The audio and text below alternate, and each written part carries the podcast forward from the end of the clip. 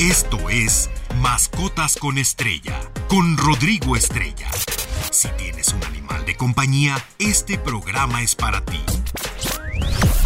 Datos, anécdotas, información, curiosidades. Todo. Mascotas con Estrella. Muy feliz sábado, ya sábado 11 de marzo del año 2023. Soy Rodrigo Estrella. Gracias por escucharnos nuevamente todos los sábados tempranito, 7.30 Mascotas con Estrella. El día de hoy les traigo un programa pues muy enfocado a los motivos de por qué es bien importante esterilizar, pero no voy a hablar de las esterilizaciones o de las castraciones. Voy a hablar de enfermedades que se pueden evitar a causa, eh, bueno, se pueden evitar si castramos o esterilizamos a nuestras perritas. Eh, voy a platicarles de la piometra canina, del embarazo psicológico, de la mastitis, que son tres enfermedades pues más comunes de los que muchos creen y a veces pues no las logran identificar, pero el día de hoy pues les voy a dar toda la información para que la tengan a la mano y estén muy muy pendientes de sus perritas y obviamente recuerden esterilizar es un acto de amor.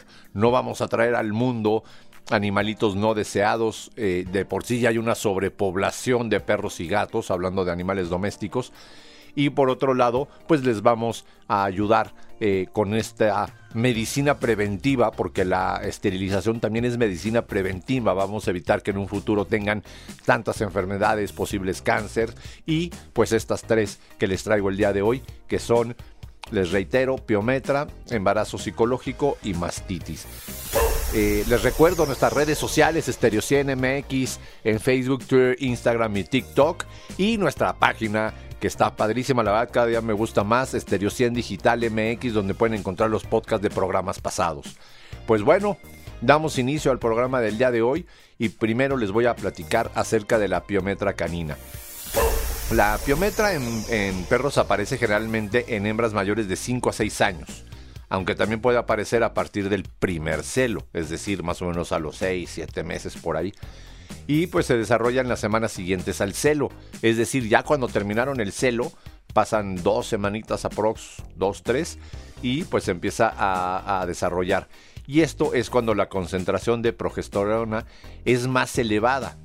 Es eh, pues la fase de maestrato, ¿no? Esto es bien importante entenderlo, porque la perrita ya no sangra, ya nada, obviamente pues no eh, fue cruzada, ¿no? Esperemos así sea, no hay que cruzar a los perritos. Y pues obviamente las causas están relacionadas con el ciclo hormonal.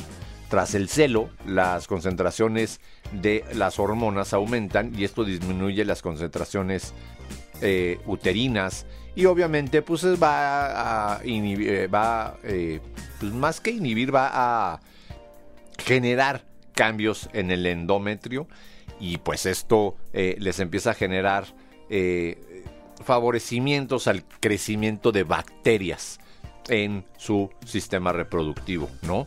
Y empiezan a aparecer nódulos, además, pues aumenta la gravedad en el proceso, ¿no? Esto es un tema muy, muy, muy complicado. Eh, la perrita, pues va a presentar segregaciones con sangre o pus en un 90% de los casos, coincidiendo con el periodo que va pues más o menos desde la segunda a la octava semana tras el celo, como les comentaba, ¿no? Obviamente, cuando ya estamos hablando de la octava semana es porque la enfermedad ya está avanzada, ya es notoria, ya la vemos, ¿no? Eh, ya estamos viendo el sangrado, eh, las segregaciones que está eh, teniendo nuestra perrita. Y pues esta enfermedad tiene muchísimos síntomas. obviamente les, les, da fiebre, lógicamente. Eh, las vas a ver un poco aletargadas, inapetentes, eh, pues vaya, les dan diferentes eh, malestares que para la perrita es sumamente incómodo, no va a poder dormir, la vas a notar. así como va a estar aletargada, pues también inquieta, como que no se halla en sí misma, por decirlo de esa manera, ¿no? Y pues también puede dar lugar a veces a diarrea, a un agrandamiento abdominal, es decir, que se le inflame la barriga. Y en estos casos muy avanzados, eh, pues que no han recibido ningún tratamiento veterinario correcto, pues pueden llegar a producir septicemia. Es decir, o sea, incluso hasta peritonitis e insuficiencia renal, ¿no? Es decir, que se contaminan ellas su propia sangre por la cantidad de bacterias, ¿no? Entonces ya la enfermedad pasa a otro nivel, ya es otra patología distinta y eh, si no se atiende, obviamente pueden llegar a, morir, ¿no? Y pues la piometra en las perritas puede desarrollarse de dos maneras. Hay dos tipos, eh, por decirlo, eh, la piometra abierta. ¿A qué me refiero con esto? El cuello del útero permanece abierto, por lo que las secreciones uterinas pueden drenar. Vamos a ver ahí el sangrado y demás. Y la piometra abierta es la más benigna y se supone que aproximadamente pues calculamos un 80% de los casos eh, son eh, eh, de una piometra abierta, ¿no? De, en las perritas. Y la piometra cerrada es que el cuello del útero se obstruye debido a la aparición de nódulos en el endometrio, por lo que las secreciones no pueden drenar y se acumulan, dando lugar a una inflamación del útero. Se trata de una situación aguda que evoluciona rápidamente y a un estado de gravedad. Por eso les comentaba lo de la septicemia, ¿no? y pues el diagnóstico de la piometra se realiza por eh, obviamente exploración física, anamnesis y será pues obviamente confirmado por una ecografía. Si esta prueba no resulta concluyente, pues podemos sospechar de que puede ser un tema como tumor o otro tipo de cosas. Y bueno, ahorita les voy a seguir platicando un poquito más de la piometra y vamos a entrar un poquito con lo del embarazo psicológico, que aunque ustedes no lo crean, es más común de lo que creen. Estás escuchando Mascotas con Estrella. Bueno, les comentaba que la piometra, eh, después de una ecografía, pues confirmamos eh, que es esta enfermedad. Si esta prueba no resulta concluyente o se sospecha la presencia de masas tumorales en el útero eh, que pueden imitar los síntomas de la piometra, pues una analítica y citología pueden ayudar a obtener el diagnóstico definitivo donde pues realmente sabremos eh, la alta concentración de neutrofilios que esto pues sirven para también determinar la cantidad de bacterias y demás cosas, ¿no? El mejor tratamiento pues es la cirugía. A fin de cuentas, si a tu perrita le da piometra, no importa si es abierta o cerrada, hay que eh, esterilizarla, ¿no? Sin embargo, obviamente hay diferentes métodos dependiendo de la evaluación de la enfermedad, del progreso que tenga, etcétera, pues hay que hacer eh, diferentes eh, tratamientos. Que estos, pues en vez de compartírselos, mejor prefiero que se los comente su médico veterinario, porque no hay quien va a querer inventar ya hasta remedios caseros. Yo le di a mi perrita esto y lo otro, y pues no, no, no es el caso, ¿no? No se trata de eso, ¿no? Y todas las perras maduras sexualmente son susceptibles a desarrollar piometra. Ojo, todas. Por ello, la prevención es la esterilización temprana. Eh, la esterilización, les, les comento, trae, ya lo hemos hablado muchas veces, trae una serie de beneficios enorme, pero quiero ser reiterativo, por eso les traigo hoy estos temas.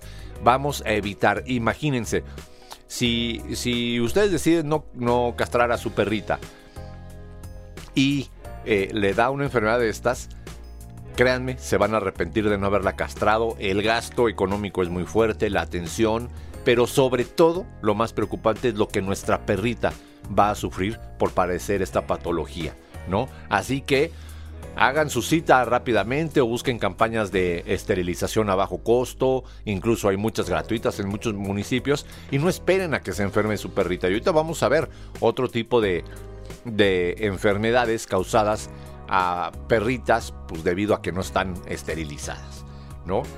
Como pues es el embarazo psicológico. Esta publicación ya la puse yo en mis redes sociales, que realmente es el lácteo falsa, así es como se llama. Y en perras eh, no castradas es un estado que puede aparecer unas semanas después del celo también. Fíjense qué chistoso. Después de que tienen su celo, empiezan a tener eh, cambios, pues obviamente los ajustes hormonales eh, naturales y este, durante el embarazo psicológico en las perritas pues, se comportan como si estuvieran preñadas o tuvieran crías, pese a no eh, haberse ni siquiera apareado, no tuvieron ni que haber tenido el apareamiento para que esto suceda. Y pues cuáles son las causas, ¿no? Muchos me preguntaban, oye, pero cuéntanos cuáles son las causas del embarazo psicológico. Pues la hormona de la progesterona mantiene un, eh, un embarazo después del apareamiento de una hembra. Pero el nivel de esta hormona desciende tras el celo en las perras no apareadas, es decir, las que no se cruzaron, afortunadamente, eh, desciende. Y la reducción de esta hormona hace que el cuerpo que ha tenido, eh, o sea, simula como si haya tenido un parto y se produce un aumento en la prolactina. ¿No? La hormona prolactina estimula las glándulas mamarias para que produzcan leche y es de ahí de donde nos podemos dar cuenta, ¿no? Sin embargo, no todas las perras sufren un embarazo psicológico después del celo. Obviamente se sospecha que la rápida caída de esta hormona y la elevada concentración de prolactina pues eh, provocan el embarazo psicológico en perritas. Además que las perritas pueden tener reacciones diferentes a las concentraciones de eh, prolactina, para algunas basta con un pequeño aumento, mientras que las otras necesitan valores altos de prolactina para sufrir un embarazo psicológico. ¿Y a qué me refiero embarazo psicológico? Imagínense, eh, puede variar mucho, ¿no? Pero aparece de 3 a 12 semanas después del celo y puede durar varias semanas. Algunas perras no presentan signos de embarazo psicológico y están más débiles de lo normal. Muchas reaccionan solo con un eh, desarrollo en las urbes, es decir, que pueden llegar a tener leche, incluso en muchos casos eh, producen leche. ¿Y qué sucede? Al no haber ningún cachorro que esté extrayendo esta leche, la leche se empieza a secar, se empieza a llenar de bacterias, a las pobres perritas les empiezan a doler los pezones horrible y esto pues les genera mucho malestar, les empieza a dar temperatura también, ¿no? Y pues puede afectar el comportamiento Imagínense a tal grado de que empiezan a construir nidos, empiezan a agarrar sus juguetes, llevárselos a su camita o donde duermen y se empiezan a poner más protectoras, empiezan a actuar literal como si estuvieran preñadas o acabaran de parir, ¿no? Y pues como les comento, confunden juguetes y otros objetos, incluso zapatos y todo, pues como si fueran cachorritos. Eh, los, los defienden, eh, y algunas perras eh, pues deprimidas y desanemadas incluso pueden llegar a tener menos apetito, ¿no?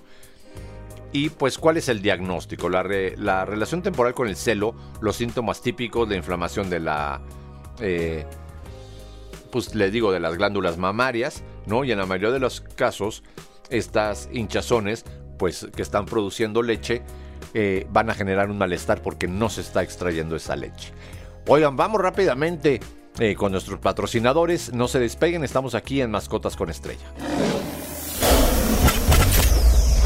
Todo sobre animales de compañía. Mascotas con Estrella.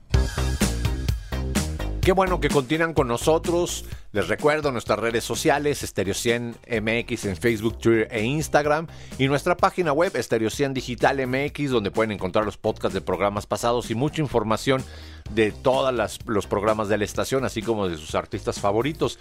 Y bueno, seguimos con el tema del embarazo psicológico, ¿no? Eh, pues cuál es el tratamiento. Obviamente eh, puede requerir tratamiento o no. Normalmente solo es necesario ir al médico veterinario, eh, pues para que nos asegure de que no es nada grave y a lo mejor darle algo para inhibir la producción de leche o algún desinflamatorio. Pero en algunos casos, pues vamos a necesitar antibióticos y demás, ¿no? Y a lo mejor con algunos pequeños cambios de comportamiento suele bastar para que la perrita pues ya no le suceda esto, ¿no? conviene pues retirar los juguetes, eh, los objetos secuestrados, por decirlo así, que se llevó un zapato o algo, eh, pues eh, quitárselos, sacarla a pasear más a menudo, ¿no?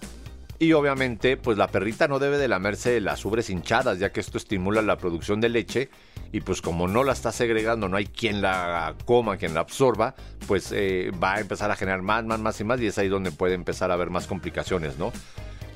hay que distraerla eh, y pues a lo mejor una solución de momento pues puede ser eh, ponerle una camiseta, ¿no? Para que no tenga acceso a sus ubres y no se las esté lamiendo.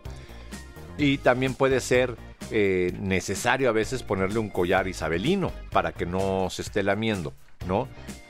Y pues no le podemos poner en las ubres ni, pomadas, ni, ni vaciarlas porque les duele, ni nada, ¿no? Les podemos poner algunas compresas frías eh, perdón, no le podemos poner compresas frías ni nada, que es lo que mucha gente hace, porque esto estimula la generación de leche y es muy, muy eh, delicado.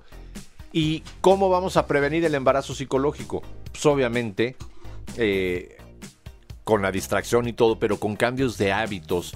Entonces es aquí donde los profesionales del comportamiento eh, de los perritos entramos en acción para ver de qué manera eh, podemos ayudar a la perrita y que no le vuelva a suceder, porque puede ser sumamente recurrente, le puede pasar cada año o incluso hay veces que hasta dos veces al año después de cada celo y no debemos de tomarlo a la ligera porque puede llegar a tener complicaciones esta enfermedad y entonces es donde eh, pues ya eh, aparte de los padecimientos, dolores, malestares que va a tener nuestra perrita, pues nosotros también nos vamos a preocupar mucho por ella porque vamos a tenerla que estar medicando, vamos a tener que, que estarla cuidando y demás, ¿no?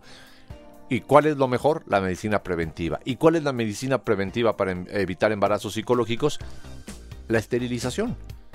Con eso evitamos que haya subida y bajada de hormonas, evitamos que tenga su sistema reproductor entero y genere estos cambios y pues eh, evitar el acto falsa para que la perrita no tenga estas molestias, ¿no? Y es una de las ventajas de esterilizar. Aquí quiero entrar en un tema de que me han eh, preguntado muchísimo si es verdad que las perritas esterilizadas suben de peso. Va a depender mucho de la condición, la edad, el tamaño, el tipo de perrito que tengamos, la alimentación que le demos. Y claro, puede llegar a subir de peso en algunos casos, pero pues podemos ir controlando su dieta. Es mejor llevar un manejo y control de su dieta, que de por sí todos debemos de hacerlo para tener a nuestros animales de compañía en buenas condiciones, a no esterilizarla y que luego esté sufriendo todos estos padecimientos, ¿no? Eh, porque ahorita les voy a platicar un poquito de lo que es eh, otro tipo de enfermedad que suele ser sumamente recurrente en las perritas eh, cuando no están esterilizadas, ¿no? Que es la mastitis canina. Y pues muchos se preguntarán qué es esto, ahorita les voy a platicar al respecto, pero recuerden, solamente su médico veterinario puede recetarles los medicamentos adecuados dependiendo su historial clínico, su edad, su peso, su tamaño, eh, vaya, eh, sus hábitos y demás. He visto muchas veces en redes sociales o incluso a mí me llegan a hacer preguntas y las redes sociales no son el medio ni para pedir un medicamento, ni para solicitar un diagnóstico, ni absolutamente nada. Y es preocupante porque yo veo profesionales que responden y les dicen cuál es el tratamiento y pues ni siquiera han hecho una auscultación física del perrito, no saben ni cuánto pesa ni nada y ya andan recetando. No, esto es sumamente irresponsable. Y todavía peor las personas que no tienen una profesión al respecto, que no tienen estudios y se ponen a dar recetas inclusive caseras. No, es que mi abuelita le daba no sé qué, mi abuelita o, mi mamá lo curó con eso. No, yo una vez tuve un caso y le di tal cosa. Esto es peligrosísimo ya lo hemos platicado, pero veo que sigue siendo sumamente recurrente, entonces no caigamos en esto, no hay nada como ir físicamente con nuestro perrito a la clínica veterinaria, llegar con el médico, entregarle a nuestro perro y que él lo atienda y determine qué es lo mejor. Obviamente, pues también le pedimos a los médicos la ética necesaria para la atención y estamos por generar un curso muy interesante que les voy a platicar ahorita en unos momentos. Todo sobre animales de compañía. Mascotas con estrella. Pues bueno, el curso que, estamos preparando, que en breve ya va a estar listo para todos los profesionales de la salud animal, ya sea eh, en cuestión de comportamiento, alimentaria, veterinarios, biólogos, es la comunicación con los pacientes, con los dueños de los pacientes, perdón, no, no tanto con el perrito, porque ¿Qué nos sucede eh, muchas veces a las personas? Llevan, llegan a su gato, su perro, su cuyo, su conejo al, médico veterinario y hagan de cuenta que el médico les está hablando en alemán, ¿no? En francés. No entendemos los términos, no nada. Entonces, es muy importante que los profesionales de la salud animal eh, sepan cómo comunicarse con los dueños de sus pacientes y que les puedan expresar las cosas de una manera entendible, común y corriente, por decirlo así, y que de, uno le dé tranquilidad al dueño eh, sepa cómo eh, tratarlo y por otro lado también el tema de la sensibilidad. Yo conozco muchos médicos muy profesionales que de verdad les debemos de aprender muchísimo porque tienen un excelente tacto, una inteligencia emocional para decir las cosas perfectas, pero no todos son así. Y no es de que esté mal el médico, simplemente pues el médico veterinario estudió para atender a los animales, dar las soluciones y muchas otras cosas, ¿no? Pues estamos hablando en este caso de, de la atención a enfermedades. Pero a veces se nos olvida o se les olvida que debemos de comunicar de una manera asertiva al cliente qué es lo que está pasando, qué es lo que va a pasar, cuáles son las probabilidades, eh, qué puede llegar a suceder, cuáles son los pros, los contras y sobre todo que entienda cuál es la situación actual de su perrito. Porque también, pues, eh, uno que ignora muchísimas cosas, el veterinario te dice, ah, pues dale este medicamento y con estos cinco días y tal. Y, ya llegamos a casa y decimos, ya, pues nomás hay que medicarlo y ya pero no entendemos si hay que estar atendiendo a nuestro perro o nuestro gato, hay que darle ciertos cuidados, hay que entender que se siente mal, a lo mejor sus paseos van a tener que ser más cortos por los mismos malestares que tiene, a lo mejor tenemos que estar revisando todo el tiempo sus popós o inclusive a veces pues nosotros pedimos muestras de los popós para hacer eh, los coprocultivos. Eh, vaya, todo esto tenemos que ampliar la comunicación entre clientes, médicos, para que haya un mejor tratamiento y seguimiento de nuestros animales de compañía cuando se enferman. O inclusive cuando no, ¿no? Para, para, dar a entender por qué debemos de tener ciertas acciones y ciertos cuidados con nuestros animales de compañía y evitar que se enfermen o tengan algún padecimiento. Pues rápidamente, porque se nos acaba el tiempo, les voy a comentar lo que es la mastitis canina. Es una afectación cuya importancia se subestima muchas veces, sin embargo, tiene una gran incidencia porque hace sufrir a la perra y puede contagiar a los cachorros que alimenta. Aunque en la actualidad se conoce perfectamente los efectos de los tumores de mama, pues que representa el 50% de los tumores de la hembra, apenas se tiene en cuenta las reproducciones que puede dar a lugar una mastitis. De ahí el interés que por conocer esta patología mucho mejor, ¿no? Eh, obviamente puede aparecer a lo largo de la lactancia después del parto. Excepcionalmente eh, se puede obtener casos de lactancia de segunda gestación, es decir, lo que les acabo de comentar, el embarazo psicológico. Y la perra afectada pues pierde el apetito, está triste, decaída, con cuadros febriles y pues por lo tanto presenta una aceleración en el ritmo cardíaco respiratorio. Además, frecuentemente aparecen trastornos digestivos, la diarrea, los vómitos. Si se fijan, los síntomas son muy similares, pero no es lo mismo. ¿no? Y se presentan en diferente momento de cada patología, de cada enfermedad.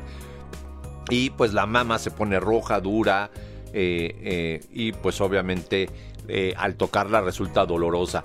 Esto es de que se les, a grandes rasgos, se les seca la leche o se les obstruyen los, los conductos de las glándulas mamales y entonces eh, pues empieza a, tener un dolor horrible, ¿no? Y obviamente genera bacteria y puede generar pues otras eh, enfermedades mucho más fuertes que esta, ¿no? Eh, la mastitis no solamente aparece en la perra cuando hay una producción láctea, después del parto, ¿no? también las lesiones de la piel o de la mama del pezón ocasionadas por las pequeñas pues garras puntiagudas de los cachorros puede ser la puerta de entrada de gérmenes y patógenos a, esta zona de la mamá. Y el dolor provoca que pues no los quiera amamantar, ¿no? Y entonces obviamente los cachorros van a morir por no poderse alimentar adecuadamente, ¿no?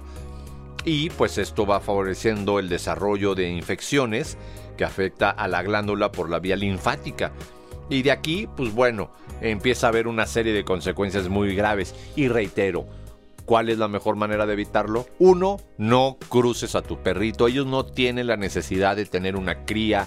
Ellos no tienen el concepto de amor como nosotros, de, tener una relación, el coito, etc. No.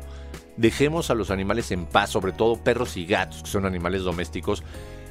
Cástrenlos, esterilícenlos y listo. Y se van a evitar todo este tipo de problemas.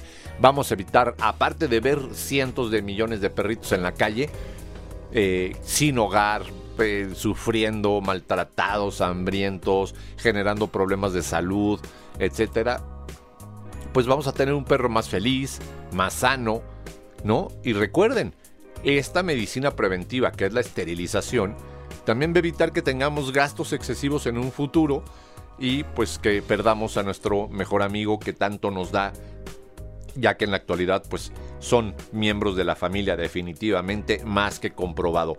Y rápidamente antes de irme, pues quiero comentarles las efemérides de la semana, que realmente pues de hoy 11 al siguiente viernes solamente hay una horrible, ¿no?